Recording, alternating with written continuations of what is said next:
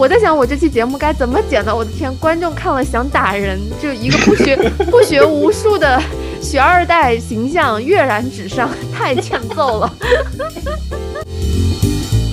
即使你抱着浑浑噩噩、懵懵懂懂、被人呃半推半就的那样的同事，放弃及时止损，永远不是一个错误。今天没去上课，今天作业抄作业了。哎，抄完作业干嘛呢？打游戏、睡懒觉。今天这期节目呢，我请来了我的好朋友 Rudy。Hello。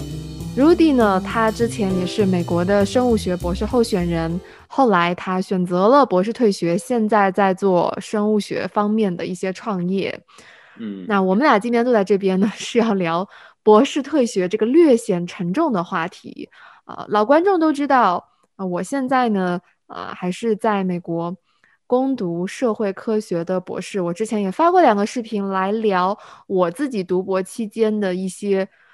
略带心酸，同时又有些甜蜜的心路历程。今天呢，我就跟这位前啊生物学博士候选人两个人坐在一起啊，来进行一个碰撞吧，聊一聊其实关于博士的心理健康啊，聊一聊博士的呃生呃这个生命规划呀、前途规划呀等等。那我们就开始今天的节目吧。好呀，好呀，哎呀，这个跟大家的这种成功校友聚会，对吧？这个成功校友在这边发言，对吧？我们这个书呆子所背，一般来说都是以这个位置身份出场，大家就为为什么经常看不到那种失败校友啊？回学校做这种介绍。现在啊，这个为了给这个节目增加一些丰富多样性，那那我有必要代表这种。失败者一方，对吧？哎，来参与。你这个就太谦虚了。其实我们今天节目聊到最后也会讲讲，到底什么是人生的成功，什么是人生的失败，退学到底代表了什么？好吧，我们还是回到最初，你怎么会走上读博这条不归路的？是什么样的契机呢？是啊，是啊，这个其实怎么说呢？我一开始也没有想到要读博。嗯。呃，一开始我之前。前面准备升的都是硕士，嗯，直到后来我爸跟我说，哎，哎，你看这个你要不要考虑读博呀？这个生物学啊，这个你要是将来进公司要进那种高管啊什么的，都需要一个 PhD 的 title。嗯，现在生化环材，尤其是生物方面不好找工作，你个硕士出毕业出来有什么用呀？啊，这个这个去念个博士，拿出拿一个 PhD，你这个。到时候公司里的那些人才会听你的，他们才会觉得你你这个有一定的专业性，对吧？就无论到时候无论是研发岗位还是管理岗位啊，可能都需要一个博士的这一个 title，对吧？也不需要你真的要把这个啊这个对于这这一个领域有多么精深的研究，但是你至少这个 title 是要有的。啊，我觉得他说的很有道理。然后。后面我爸说：“哎，你看这个，我现在给你找到一个机会。哎，这个机会呢，哎，你看这这个，这就是学二代的优势。你看，我要申请读个博，对吧？我之前给他发过视频，我做了那么多准备。你看，Rudy 就是，哎，老爸说你要不读个博吧。然后，然后，然后这个后面发现，哎，你看啊，读博全额奖学金，对不对？啊。”这个你如果读硕士，那你这个两三年至少要花个一百多万人民币。你读博不要这钱呐，对不对？是一百多万就省下来了，还能拿到工资，哇哦，对吧？然后你这，然后哎，对吧？这个当时就觉得哇，好棒哎。然后同时大四的时候好好学习啊，读一个 PhD 啊，这个拿到一个。呃，这个在专业领域非常重要的一个 title 啊，开始步入人生的轨迹啊，缓解大学我没有好好学习的内心的愧疚。嗯，我觉得都是嗯非常具有诱惑力的，所以我觉得嗯，我是不是应该当一个好学生呢？那去试一试吧，推自己一把，对吧？然后这么油腻，我受不了了，大哥。所以你，所以你当时是伯父给你介绍了这样子的一个博士项目吗？呃，也不是，我爸给我推荐了一个教授啊，然后我去跟他面试了一波。哦，套词。对。然后呢，也不是，我感觉这个教授在啊，这个产是的，最好有机会的话，最好能够跟你的导师交流一波，看看你们是否风格能够匹配上。嗯嗯嗯。那申请理工科的博士需要做怎么样的准备？我感觉你真的就超级顺。商业化就是科研成果商业化的这么一个事情，他在这个商业方面啊还不错，就商业奇才。所以其实你读博还没有进去，你就是有考虑博士毕业之后不做学术。我本来就没有想着要做学术，对对，然后而且我然后老老板也明确说，哎呀，这个你我我还非常忙的，我可能。每天我可能没有太多时间管你，然后就可能没有太多时间来 guide 你。我这，我心想，哎，太好了，耶，没有时间管我。所以我觉得我们真的是两种极端。我的老板他也是行业内的大牛嘛。当然，我我我我跟我老板在我读博之前并不存在任何的交集，我也没有套词。我我进入项目之后，我导师带我就是，他虽然非常牛，非常忙。但是他是秒回邮件，然后对我也是较为严格的啊，就管的挺多的，所以我们这属于两种极端。对，就是怎么是怎么说呢？博士这个学校与学校之间的差异，可能还没导师与导师之间的差异大。这个 是是是是，所以其实大家在选校的时候，很多人以为要选的是学校，但我觉得，呃，更重要的是选项目。就是你们这个专业，你们这个博士项目，呃，到底是什么样子的一个风格？同时，尤其对理工科来说，说选导师是最重要的。呃，我觉得怎么说呢？就是认识导师真的确实比，就是你认识导师，然后这导师觉得你不错，这个确实是比什么都重要。对对。当然，就比如说有些学校呢，它可能这个招生里面这个系里面是有非常大的话语权的。嗯。啊，那。就比如说西北大学啊，他们这个招生里面，其实你导师说了也不一定算，嗯，但是你只要系这一个门槛过了，那后面老导师在那边互相 pick 的时候，那这个还是有比较大的话语权的。所以就是无论如何，跟你接下来可能要想选的这个导师。呃，你最好都是要有事先的一个交流和沟通。嗯，那怎么交流沟通呢？你去看他的论文呀，对吧？你去看他的这些领域，看他发了哪些论文，看他在哪些领域可能比较感兴趣。嗯，然后你去准备嘛，对吧？然后，然后接下来就是，呃，发邮件呢，对吧？然后如果能够在参知道他参加哪个会议，对吧？去交流交流，那那都是其实我我自己对套词的想法是，如果能够有面对面的机会，比如说在会议上遇到，那是很棒的。因为其实不会每个人都像 Rudy 一样有这么好的平台，然后伯父可以介绍，可以去啊认识到一个教授。那我觉得会议是比较好的机会。呃，之前我和内内啊，另外一个。非常年轻的刚刚入学的生物学博士候选人也做过一期节目，那内内他自己就是没有套词，同样也是成功的拿到很好的博士 offer，所以套词这件事情呢，大家就可以把它当做一个加分项。如果说你能争取到这个机会，那就争取；如果没有争取到，其实也不用太灰心了。嗯嗯，是的。所以你后来就是就升了这一个项目。没有啊，其实我硕士，呃，我的 master 也有很多的那种 offer，就比如说我有那个北卡教堂山的那个 public health 的那个 offer，什么这些都有。嗯，嗯，最后嘛，想着那那你看，那一百多万的这个金钱诱惑 摆在这里，对吧？那那 去去念一念我不想努力了。对啊，对啊，我我觉得你看全额奖学金多香啊，对吧？啊，是是挺香的，是挺香，这个对。资本主义在这方面还是给的不错。呃，没有啊，我我我国念硕士跟博士几乎也不要花钱，主要是因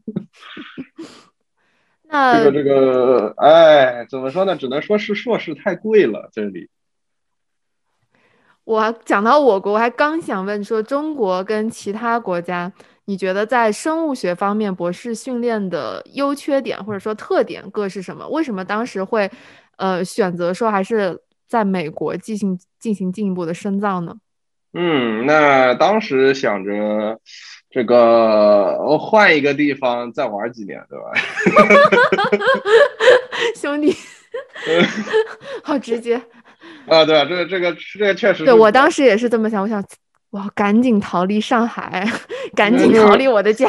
这么说吧，我我从小学、初中、高中、大学，整个生活圈就没有出过方圆两公里啊，所以对对对对，还是想出去转一转，见识见识。好男儿好女儿都志在四方，嗯，对，然后就所以就想着，哎，哎，这里有个机会出去逛逛吧，对吧？然后，但是我是说，你给我们观众朋友一点意见嘛？就你现在站在你今天的这个。知识体系里面，你觉得说，呃，在博士培训上面，我们国内的体系和国外，比如说美国或者欧洲，以及我知道其他一些地方的生物学博士训练，你有怎么样的一个观察？呃，我我觉得怎么说呢，就是最重要的还是要看导师，这个真的是导师比其他的因素都对比什么都重要。就是说，你首先对吧？你你得看你自己到底接下来想在哪个地方发展。嗯，如果你想类似于出国之后有一段的国外的工作经验，甚至可能想着呃移民啊或者什么其他的话，那肯定这个这是最优的，对吧？这个国家最优。那如果你是要想着呃类似于在学术上面有一定的就是钻研啊，这个类似于做一个在知识海洋边拾贝壳的小孩，那其实，在哪里面都。都差不多，你你主要的还是这个导师他能够给你怎样的帮助，给你怎样的引导。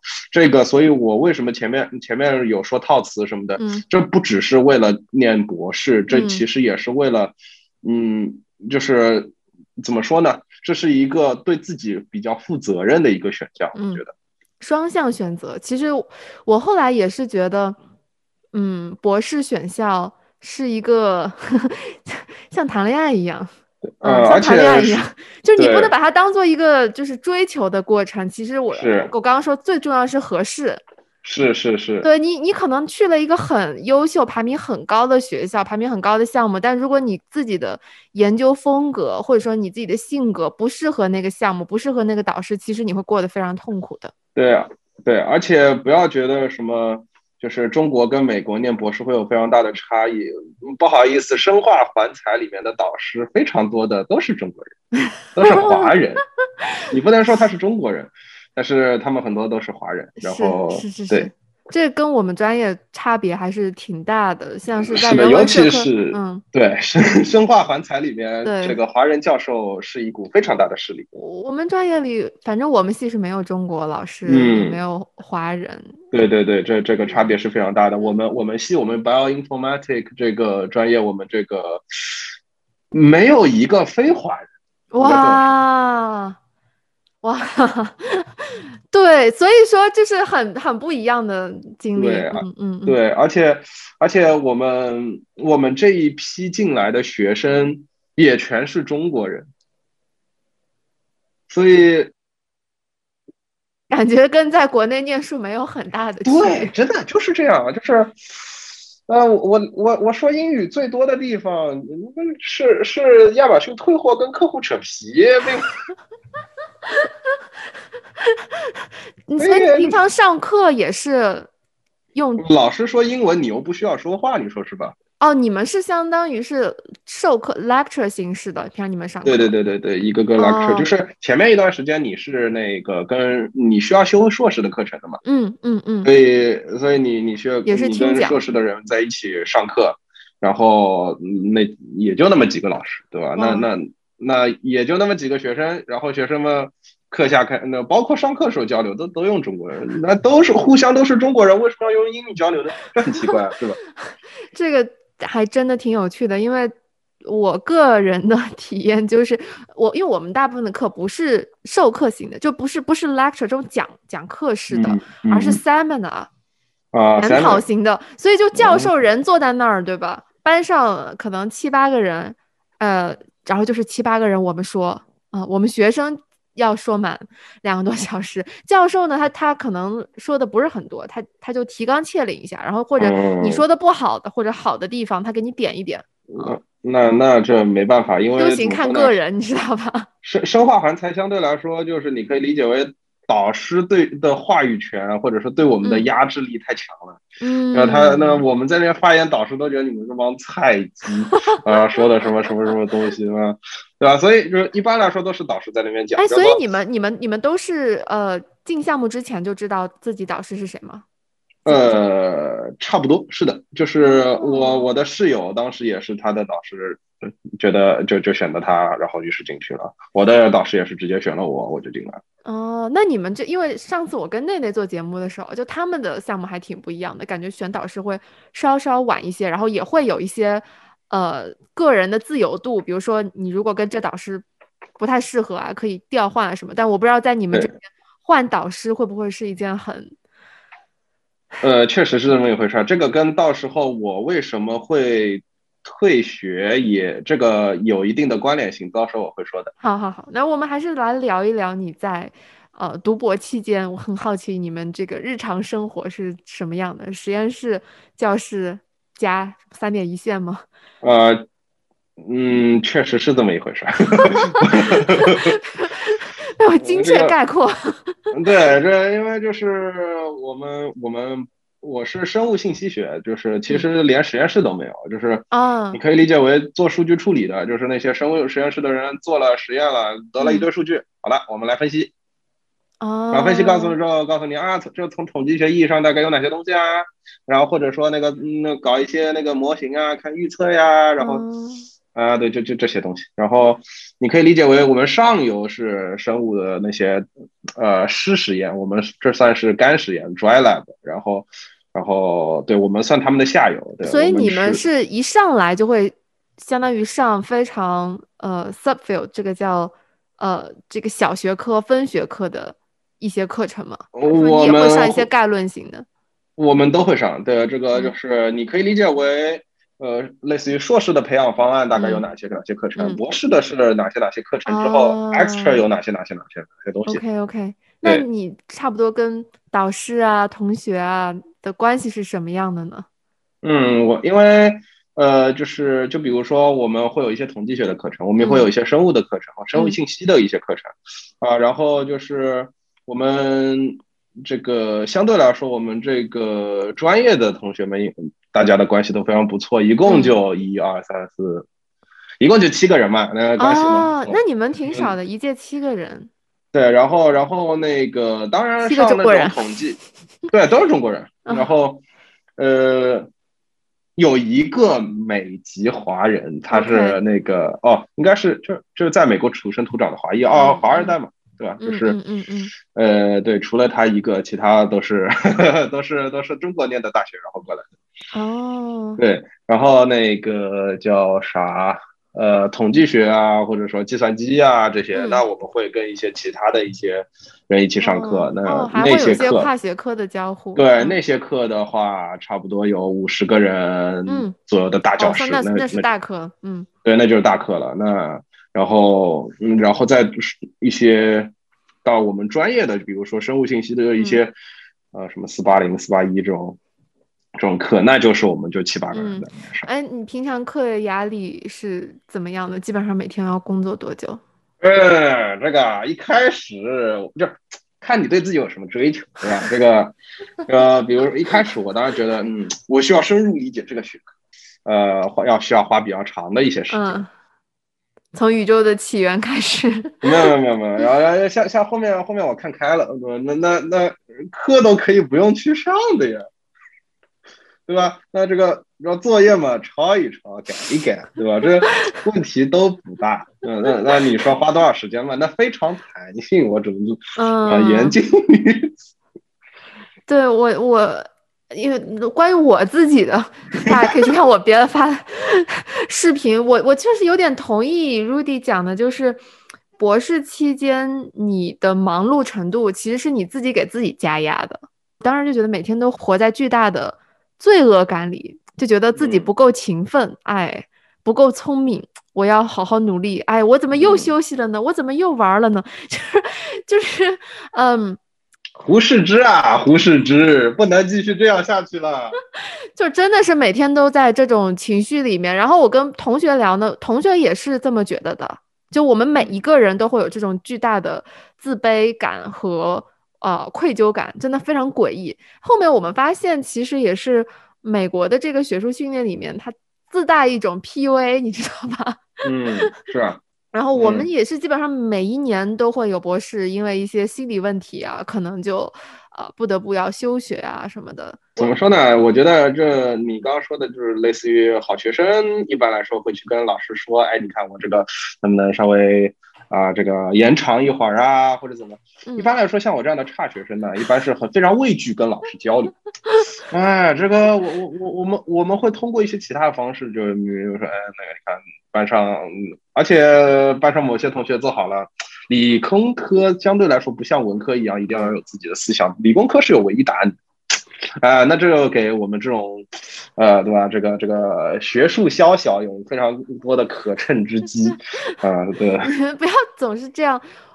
自我丑化、妄自菲薄，好可怕！我在想，我在想，我这期节目该怎么剪呢？我的天，观众看了想打人，就一个不学不学无术的学二代形象跃然纸上，太欠揍了。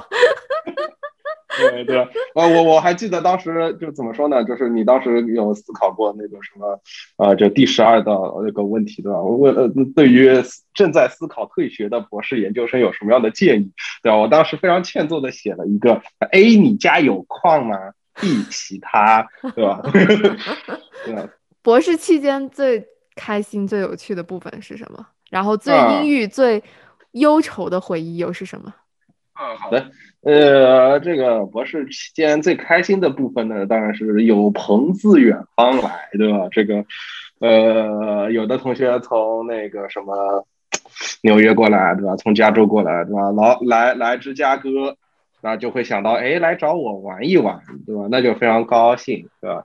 啊，还有一个就是一次暑假，当时我去投行实习，嗯，然后我觉得，哎，我。呃，这个感觉自己实现有一些自我实现的部分，有一些。所以你这真不适合读博呀！你说最快的两件事情跟读博没有半毛钱关系。你说的非常正确，是的呀。但但是你知道，就是人总是会被一些看似非常正确的那事情所绑架。比如说，你该好好学习，你该早睡早起，你该啊怎么怎么怎么怎么，反正。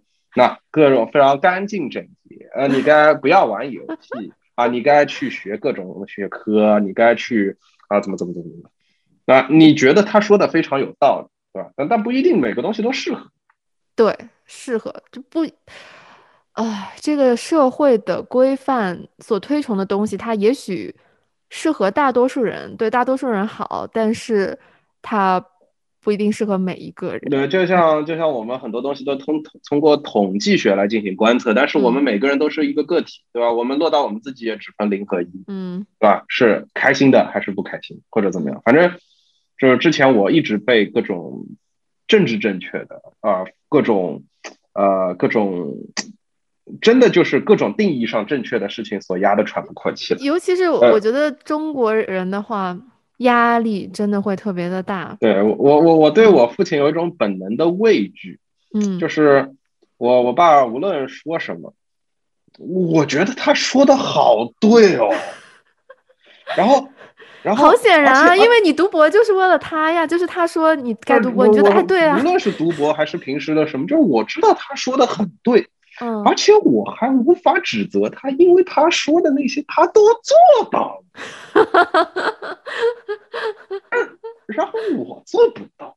嗯，哎，那但是你不得不否认，对，确实，哎，好好学习，对吧？对的，早睡早起，对吧？对的，嗯，健康饮食，多运动，对吧？对的，热爱整洁，对吧？嗯，对的，啊，少油、少盐、少糖的饮食，对吧？对的。我也觉得都挺对的。快乐呀，我不高兴呀，我做不到呀。我承认我很长一段时间也是这样的，但是如果说啊，美国真的有存在什么美国精神，有感染到我一点的话，那真的就是这一方面吧。确实，我觉得有一些个性上、天性上的解放，真的让我觉得我要做自己，我要认识我自己，知道。我到底喜欢什么？我到底不喜欢什么？我想要追求的人生是什么样的？我心里认为的成功和幸福是什么样的，然后我在想说我要如何去追寻它，而不是说这个社会上有一种对于成功的标准定义，比如说高学历、好的工作、几岁结婚、几岁生孩子，然后我要奔着这些目标去，结果你活了大半生，发觉好像都是在给别人活，没有一件事儿是你自己觉得特别开心的，或者你已经把自己对于开心的定义跟这个社会的定义完全模糊在一起，这是啊是啊，其实挺可怕的。所以你最，哎，博士阶最阴郁忧愁的部分是什么？就那那其实怎么说呢？阴郁忧愁啊，就比如说阴郁忧愁是经常有的一件事情。嗯，呃，就比如说晚上，对吧？就你看这个今天没去上课，今天作业抄作业了，哎，抄完作业干嘛呢？回去打游戏，睡懒觉。对吧？那就这床上，对吧？在因虚度年华而悔恨，因碌碌无为而羞耻。啊，胡适之啊，胡适之，你不能这样子下去了。明天你就得好好上课去。我 我觉得你，我觉得入入地有一个毛病，就是其实他是蛮有呃忧郁深沉的一面的，但是你就是喜欢用一种呃。自我嘲讽式的方式，开玩笑的方式去把它诉说出来，就会可能让观众觉得，哎呀，这个这个人真的难过吗？这人真的忧郁吗？但是我我必须要作证啊，这个 Rudy 确实是，呃，因为这些学业上的压力以及这种自我怀疑、成就感的匮乏，陷入了一些精神危机。呃，所以你是从什么时候开始思考和决定说？这条路不适合我，我可能不想读博了。啊，其实这个之前的想法一直都有，对吧？这个怎么说呢？就是，就一开始念博士，我当时就是你也知道，这目的就不明确，为了省钱念博士，对吧？为了爸妈念博士，这心态就不对，对吧？这个。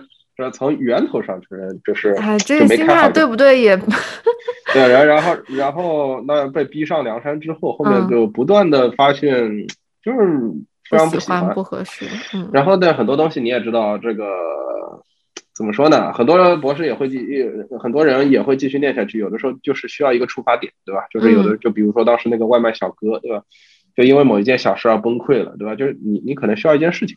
对，这事情是压垮骆驼最后一根稻草。对，那说到戏里，当时之前有说到那个换导师的一件事情啊，这个，呃，其实我也不是要换导师，是我们系里想要把我导师给撵走。哎呀，办公室政治。哎，当时怎么一回事呢？就我我的导师他拿了个 tenure，嗯，拿了 tenure 之后呢，就是就是终身教职，给观众翻一下，嗯，啊，然后他就回国搞钱去了啊，他就。然后他就到我国某大学啊当了系主任，然后差不多半年回来一次吧。一般来说，就是其他的同学，他们这个就是其他的一些博士的 candidate，他们都是上完课之后就一直待在办公室里了。然后，然后导师有的时候要找那个其他，就比如我们系主任要找他，就经常能够就一直能找到。然后呢，就能看到一直能看到我的那个办公室呢，就一直没人在。对吧？我的导师在办公室呢，也一直没人的，对吧？肯定。然后呢，我导师又在那边，对吧？挂个个名吃空饷，对吧？呃，就是你要说有钱吧，也没钱，但是，但是就是挂了这么一个东西嘛，我至少，哎，你看办公室资源，那不就占着，对吧？哎，你说办公室没人用，那你看，那就别别人就进不来，对吧？这个，所以别人就想着把我导师给搞走，呃，把我导师给搞走嘛，那就得把我给搞走，那。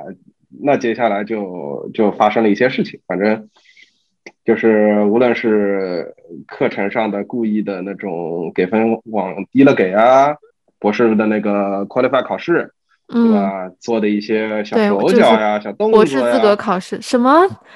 这个是怎么做动作？那这个你们往年的这种 qualify 考试一般都是，其实反正这些题目都是能拿到的，对吧？呃，我们会有一个往年的题库，然后我们最终出的题，呃，大部分是旧题新改，然后会有加一些一部分新题。嗯，没错，就是这么一回事儿，稳中求变嘛，对吧？我们也就是有这么有一个题库，然后也会就是旧题新改，反正换汤不换药这些东西。嗯嗯嗯。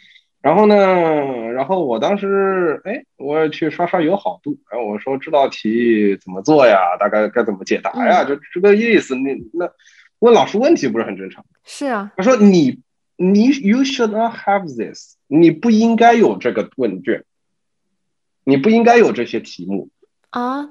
我到时候这些就是你到时候考试的这道题我不会批。他感觉这他的题目被泄露出去了啊！那我那我拿个五六年前的问题问他，这哎，我拿到问卷是你保密工作没做好，好吧？对吧？而且五六年前的问卷，这这这怎么了？你根本就不知道，对。呃，反正一共好像是当时就是八道题，嗯啊，其中八道题选哦，八道题选五道题答，然后那个。然后就是好像是四道题答对就过，嗯，我当时因为选课，反正就是选课方面的一些事情嘛，有些，呃，我本科其实是念的是叫做，虽然说名字叫生物医学工程，但本身是属于信息科学，就是你可以理解为跟电子方面有些关系的，就是生物方面我其实还是比较薄弱的。是，呃，对我当时一些某些原因，我特意不选的生物系啊，这里 想要脱离。家庭的魔爪，被支配的恐惧，对吧？这个，所以我当时就特地没选生物系。生物系是我一个短板。然后呢，有一些课程，它这个课程是根据你选的培养方案来的嘛。有些课它去也就根本就没开过。你可以理解为我总共能够答的课题目也就五道题啊。然后他这一道题减掉，然后他他这道题他再不批，那我剩下四道题得满打满算。嗯，对吧？你稍微扣个一分，那我不就不过了吗？那这什么意思呀？这不就搞我吗？然后，嗯，然后我就很难受。我当逼上梁山嘛，不得不准备嘛。然后最后考试前两天，他说啊，你你你可以答这道题，我们经过什么慎重的考虑，你可以答这道题，我们也会批的。考试前两天你再跟我说这道题又批了，这什么意思？就是，然后就后边发现。我我我我的一些朋友们都在那边说，念啥博士你就不适合这个。然后我然后我说，哎呀，是啊，我也知道，我也不喜欢这东西。那然后他们说，我也觉得，我我你当时说念博士，我也好惊讶。他们说塞翁失马，他说你看，那给给了你一个冠冕堂皇的理由，跟你爸妈一个交代，对吧？你看，哎。对吧？你你要说你自己到时候 qualify 考不过吧？那那那他们说你不努力，对吧？哎，你看这是明显被搞了，被办公室政治线那个那个波及到，对吧？你爸也不会管，没事啊，拿个硕士走吧。你看你免费免费拿了个 master，对吧？又没花钱，对对对，免费读个硕士，那这不是蛮好吗？我想这也是啊。然后然后于是就就想开了。想开了之后，就一下子感觉我无懈可击。后来老老师在那边说那那那道题你可以去做啊，没关系的。我也懒得去，我也懒得去跟他计较，不过就不过，对吧？然后，对吧？然后最后最后最后就是双赢啊！那个老师成功的把我我的导师跟我给挤走了，对吧？同时我也免费拿到了个硕士，开启了新的人生篇章。哇！决定退学以后，你现在这个生活状态跟读博期间有什么样的差别？尤其前面你说到伴儿嘛，对吧？也挺好奇，说你觉得读博对你的情感生活会有什么样的影响？嗯，啊，那这个啊，你说的伴儿啊，你朋友嘛，现在已经是老婆了。啊，那这个怎么说呢？当时因为一直是异地嘛。那现在这个特别不容易。那现在我就到他的城市去了，那就很多问题就不会发生，对吧？很多那种这种异地可能出现的问题就不会发生了。那那这个就得到了非常完美的解决。呃，然后我其实也是在这里找了一份工作，然后就嗯，就就就就随便做着呗。这个做的工作其实跟生物没有什么关系。当年如果你能再选一次的话。你还会选读博吗？还是你会有另外的选择？我硕士总归会念的嘛。那那免费送的硕士跟你花钱念的硕士好像也没什么差别。所以我觉得人生有时候就挺奇妙的。就是你心里面想着一个目标，你朝着这个目标前进，然后结果你走真的走快走进这个目标的时候，你发觉，哎，这不是我想要的呀，这不是我想要的。但是你仔细一想呢，你走到这一半，其实它本身也是有意义的，它不是没有意义的，它能够帮你打下去往另一条路的基础，我是这么理解的。还有一个就是，这就是之前我当时面试投行的时候，嗯，呃，他们有一个人问我一个问题，嗯，就是，嗯，问我人生中最大的失败是什么？嗯，我当时，我当时回答不出来，我觉得我当时一路下来都挺顺的，然后。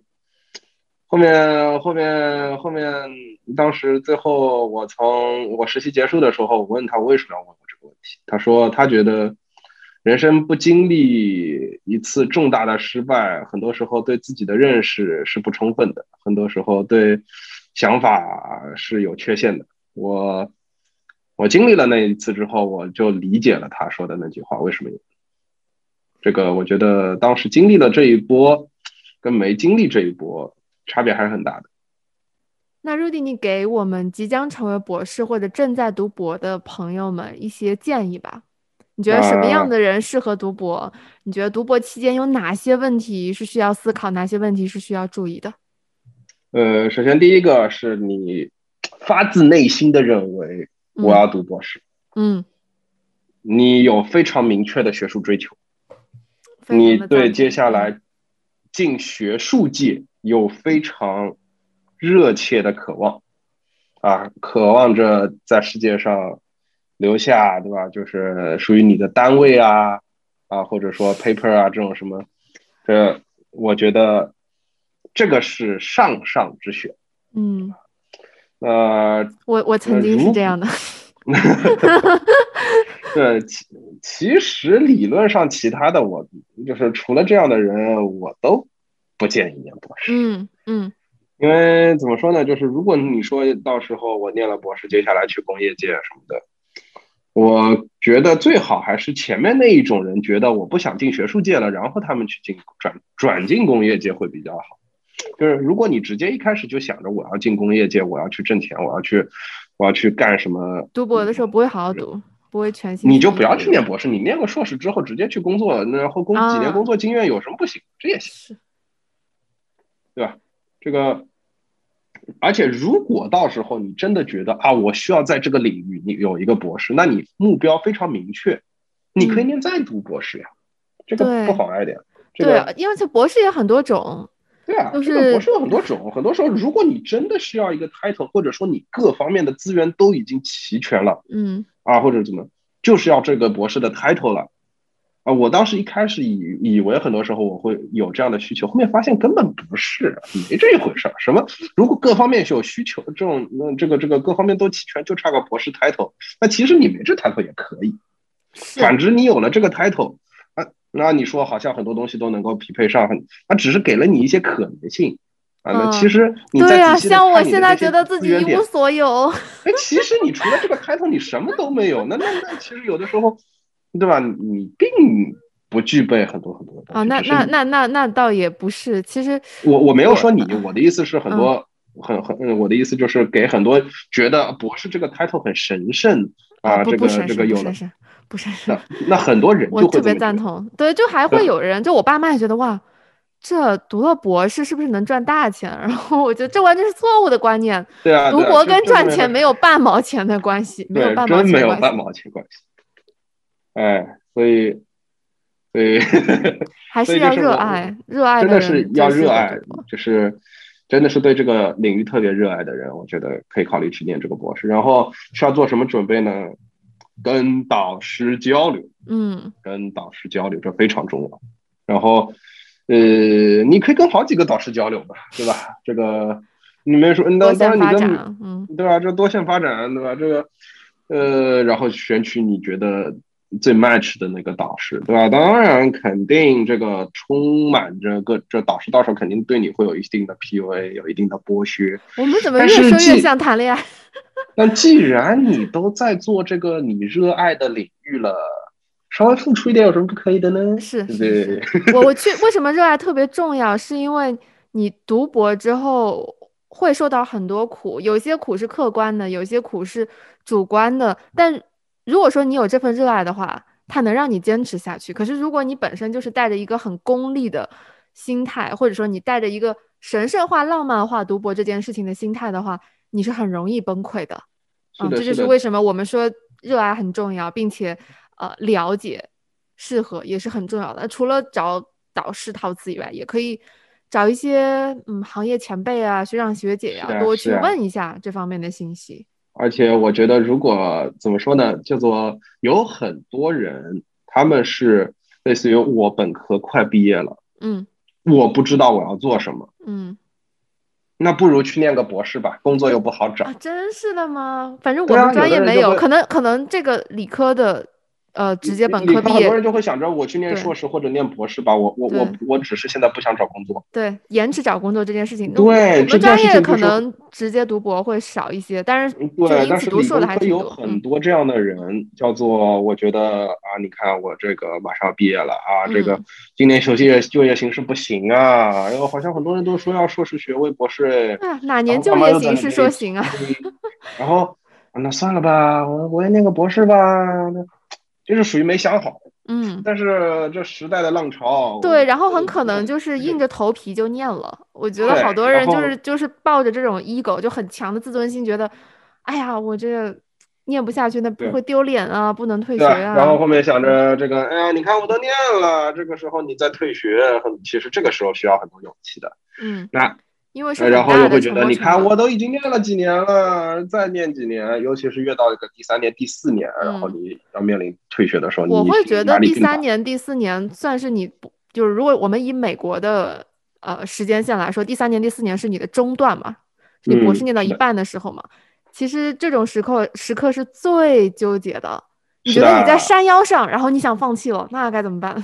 哇，这啊，这个经济学上总说沉没成本不应该影响呃决策，对吧？沉没成本不是成本，哎，这这是我绝对会影响决策的。人嗯不是理性的，对吧？我我就会觉得，你看我再熬一熬就要熬出头了。反正我每一年都有想过退学了，真的，我每一年题就在于，其实很多时候不是你熬一熬就熬出头了，熬一嗯熬，哎，老师再送你一年，哎，熬一熬，哎，延毕了。对，我觉得得你要有判断的能力，就是第一，你要了解你自己到底爱不爱；第二，你了解自己到底适不适合；第三，了解自己到底能不能。我我会觉得，我前几年想要退学，可能都是因为有点苦，然后我觉得也对自己的能力有怀疑嘛。嗯然后并并且我当时一度，比如说我博士资格考试的时候，我当时想过，如果说接下来一直都是这样的生活状态，这不是我想要的，我不能接受。我考完资格考试之后，我拿个硕士证，我就准备走人了啊。但是我后来考完之后，我觉得呃也还行，那个状态正回到稍微平衡一点的生活状态之后，我也有能够一定量的社交、个人生活、情感生活。那我觉得那行，我还能坚持下去，因为毕竟那时候还是很想做学术。啊、很想找教职的。那我基本上是读到第五年的时候，其实相当于就是临近毕业了嘛。我们基本上是六年半啊，七年毕业这样子。呃，哎，我今年就快毕业了，所以我就正常情况下的话，我今年应该是希望顺利吧，能毕业。但是我当时可能读到这个临近末尾第五年的时候，呃，我在田野一下子就觉得我不想读了，不是说觉得苦，其实不苦，那是我读博阶段最不苦的时候，就生命不可承受之轻，你懂吧？但是就是嗯不爱了，很很奇怪的，就是你已经马拉松跑到快跑到终点了，然后我已经能够看到一个可预见的未来，我都知道我我干成什么事儿。干成这个事儿那个事儿，我就能去什么学校拿到什么教职、什么待遇，我已经很明确了。但是你到那个时刻，你突然觉得，哎，我对那个没啥兴趣了，完全可以理解。就是很怪，你知道吧？这事儿可能跟谈恋爱也差不多，你你们两个人跨越过万难之后，哎，突然之间就觉得不想跟这人在一起了，就没劲。那可能有的人觉得，那我还是能凑合，毕竟，呃，付出了这么多。那可能我觉得，那就那就不能凑合。就是很多时候，我觉得不要被所谓的各种政治正确的事情所裹挟，影响了这个自己的一个决策而蒙蒙蔽了什么是自己真的想要的。嗯嗯，当然我也知道很多，其实很多人其实并没有想清楚自己什么是想要的，就什么是自己想要的，这是一个奢侈的答案。嗯，即使你抱着浑浑噩噩、懵懵懂懂，被人迫呃半推半就的念了个博士，放弃及时止损，永远不是一个错误的决定。而且嗯很多时候从原来的一个地方，就是我们很多时候其实思维方式就在于现在就就跟现在的一些环境有关了。有的时候你跳出来之后，你才会有一些嗯新的视角，然后你才会发现，哎，我之前都在干啥？而且我觉得也是排除错误答案吧。呃，理想中我们都会希望说啊，我立志要干成一个什么事儿，然后我之后所有的呃这个人生行动都围绕这个目标去走。可是实际生活中这很难嘛？那在寻找说我是谁，我要往哪去的这个道路上，呃，我我觉得更常见的是，你就不断的尝试，你觉得哦，OK，有这五种可能性，这五种职业选择，我都是想尝试的，那我可能哎都找机会了解一下，尝试一下，然后你就慢慢的可以做排除法嘛。是呀是呀，我所以我觉得告别错的至少是对，在本科的时候多去做做实习，多去、呃多去上了解了解其他的专业啊、多去啊、尝试尝试自己可能感兴趣的东西，我觉得这非常的重要，就是。呃，不要想着呢，天天上呃这个类似于报的这些课一定要上完啊，作业一定要自己做，你哪儿来那么多时间？该翘课就翘课是吧？对吧？该翘就翘。第二，然后还有就是，有的时候真的觉得自己状态不太对了，可以尝尝试给自己暂暂停一下，休一个学，嗯休一年学，对吧？我觉得去尝试一下自己想要做的，然后再来看看，对吧？有的时候，我觉得有的时候会豁然开朗一点。嗯，我就是 Rudy 说的很有道理。嗯，很多人就给自己加压太多。其实你你在生活过于忙碌，被这些琐事压得喘不过气来的时候，你是没有有时间去间思考，对你没有时间做真正的思考，这是很可怕的。所以你每天都感觉在忙，但是你的这个忙，呃，也不能说是瞎忙吧，但是并不能帮你达到你真正想要的彼岸，它反而会嗯成为你的一种阻碍。啊而且从某种意义上来说，你的导师希望你。我我我说不上来，就是呃，该怎么看待导师在读博期间的这个作用？就是因为因为不因为其实可能对于你来说，导师就是你对于你们专业来说，那导师肯定是非常非常的呃。怎么说？就是权威性，导师就扔给你一个活，你就干这个活，你就一步一步沿着他的脚步走，好像就能啊成功毕业，然后去到什么工作。种意义上，理科确实是有这种对，对，但是对于我们来说，包括你选择什么样的毕业论文、开题等等，这个不是导师非常强的自主权。对，你要自主的去想，而不是导师给你扔一个题目。呃，那我导师他当然也会有一些比较强烈的个人偏好嘛，呃，他们都会这样子。我其实就很重要一点就是，我就要判断我要写我想写的毕业论文，而不是写我导师想我写的毕业论文。就我要嗯在中间有一个折中，就他的意见我当然要听，但是最终的最终，这是我的研究。就如果说我所有都在听他的，那那感觉也不太行。那那确实是这样，那也就是一个博弈的事情。其实有的时候，就比如说，当你的导师太强势，那包括嗯掌控着资源的分配权，对吧？包括就比如说 funding 这种东西该怎么申，该怎么这种，包括你你发你写的论文，它什么时候发，对吧？嗯然后让是否决定你能够毕业，对吧？这些上面它有非常大的话语权的时候，就比如说我们系，我们我一个师兄他的博十，呃，对吧？嗯博十一的时候刚毕业，天呐对，吧？然后我们不是这个生物学博士有这么久吗？十一年八年九年，我们这是基本上的毕业时间均下来，所以这是我们系的一个特殊性。那你这退的太应该了。那我后面，我我后面觉得，哎，你看他们都那么努力，都要那么久才能毕业，我我就这样的，我我当时就当一开始我当时觉得，因为我的导师应该不会拦我，我知道这一点，但是嗯后面发现，哎，导师跟系里关系这么僵，我逃不过去的呀。对，然后然后，然后就想着，你看，呃呃，qualify 考试都能够这么搞我，那之后的 prelim 之后的 defense，哎，那那要搞你的地方，我觉得太多太容易。我想到八年九年我已经头大，但其实想着，就是我我自己要读六年七年也够让人头大的。然后国内的观众就是可能有些观众朋友不了解，他们觉得哇，你怎么读了这么多年都没毕业？我说对啊，这个就是平均 美国这边平均的毕业时长，读个博士对自己人生的巨大的。影响是非常重大的，所以，哎，这个，对吧？这个我觉得，这反正现在我觉得当时做了一个无比英明的决策，但是，但是不可否认，当时在做这个决策的当过程当中是非常痛苦的。嗯，那还有什么想要补充提点的吗？对于正在思考退学的。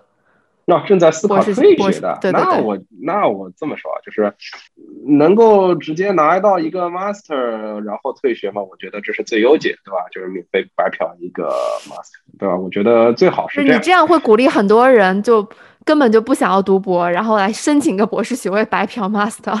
那那那那那那是后话，对吧？呃，我觉得如果这样也也也不是。也挺好嘛，你看这这钱又 美帝国主义给我们交，这你看我为我我觉得我胸口的红领巾变得更加鲜亮了。决定退学，然后最后一学期你要提交一个毕业申请，对吧？但这个这个时候相对来说你是比较空闲的，嗯，这个时候你可以有非常多的时间或者说机会去尝试你想要去做的事情，嗯，呃，然后。呃，如果你觉得还没有想好，你可以再再延一年，再延那个半个学期、一个学期啊什么的，对吧？你可以把一些问题搁置，对吧？或者如果你真的觉得我现在这个身心理状况不行，我一见到导师我就难难受，PTSD 了，对吧？我就就看到了这个这个办公室啊，我就浑身难受，那那怎么办呢？那你可以去修个半年一年的学嘛，我觉得可以去尝试一下这个。嗯，有的时候你修了半年一年学，万一你又想念了，对吧？这都说不准。这就像夫妻分居，对吧？每每个人都不一样，我觉得呃都谈不上对错，重要的是适不适合，对吧？这个对，所以还有就是。不要怕做出这些决定。嗯，有的时候虽然说爸妈到时候还会在你你耳边逼一逼，说：“哎呀，你看你当时那念那个这个不念这个博士，现在怎么样怎么样？”让他们说去吧，人生的路是你自己的。嗯，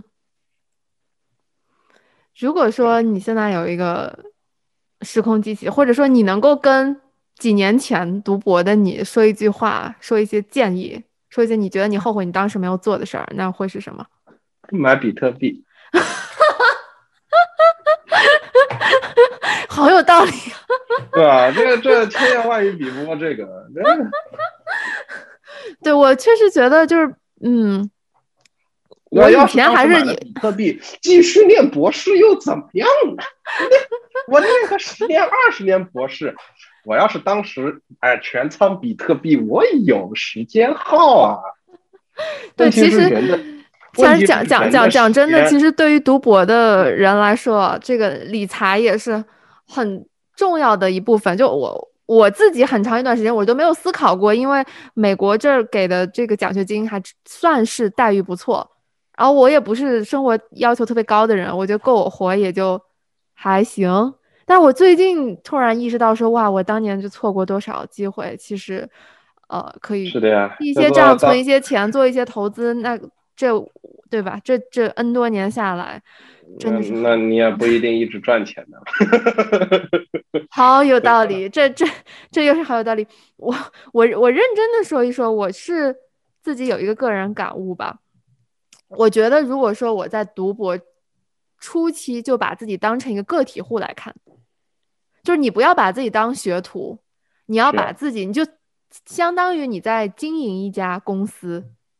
啊，你就把自己当个个体户，然后你自己就是你的个人品牌，然后你你的产出就是你的研究文章，嗯，以及其他的相关方面吧，比如说你的教学啊，比如说你的呃学术圈的社交啊等等。那你想想，你要去如何经营好你这个品牌，经营好你的这个公司，就这是我给呃广大博士生、广大青年学者的一个建议，因为我觉得我显然就是在学术的道路上创业失败的人。我我重新去回溯，我就意识到说啊，我当年都没意识到我自己其实应该是一个什么样的。对，就是很多时候我我可能还是没有高屋建瓴的去做一些思考，反而是过于沉溺一些小的细节。现在回头看来，那些细节都不怎么重要。嗯，这种这种学术的这种建议，我就是给不出来的。这就是。那今天这期节目呢，差不多就到这里啊。最后要说一下，其实 Rudy 也是跟我们这个频道大有渊源。是我们这个频道天使投资人啊，呃，我中间的一些运营啊，以及剪辑的外包啊，中间都有 Rudy 的贡献，所以我这期节目呢，不仅会剪成视频，同时呢，也会上传到我的播客频道无知无用啊。平常我会在无知无用上上传一些我和朋友的聊天对话，我们会讲讲社会经济、历史政治、科技未来，分享生命体验等等。啊，大家有兴趣的话，不要忘了在各大播客平台上直接搜索“无知无用”四个字，也可以关注我的微信公众号。那今天这期节目就真的到这里，如果大家喜欢的话，不要忘了给我点赞、收藏、留言、转发，你的支持就是我不歌的最大动力。那我们下期节目再见，拜拜！再见，拜拜。